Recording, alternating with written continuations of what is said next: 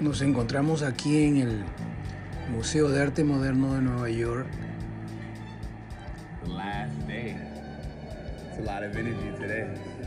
Y hoy es el último día antes de su cierre temporal por cuatro meses.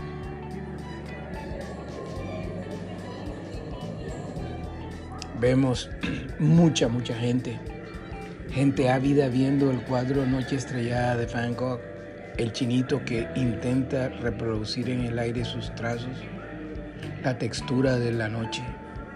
El pueblo a lo lejos. La textura de la luna.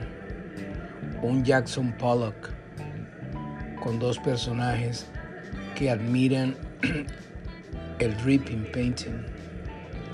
Frida Kahlo y sus monkeys. La gente que cruza por las puertas rotatorias de Nueva York.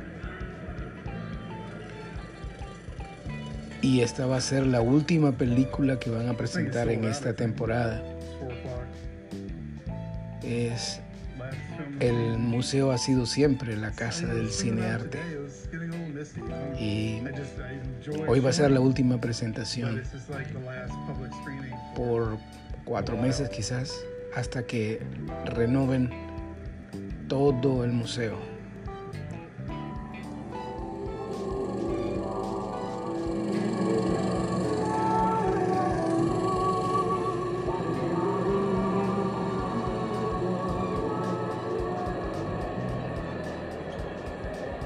Y hasta aquí el reportero del tiempo perdido desde Nueva York.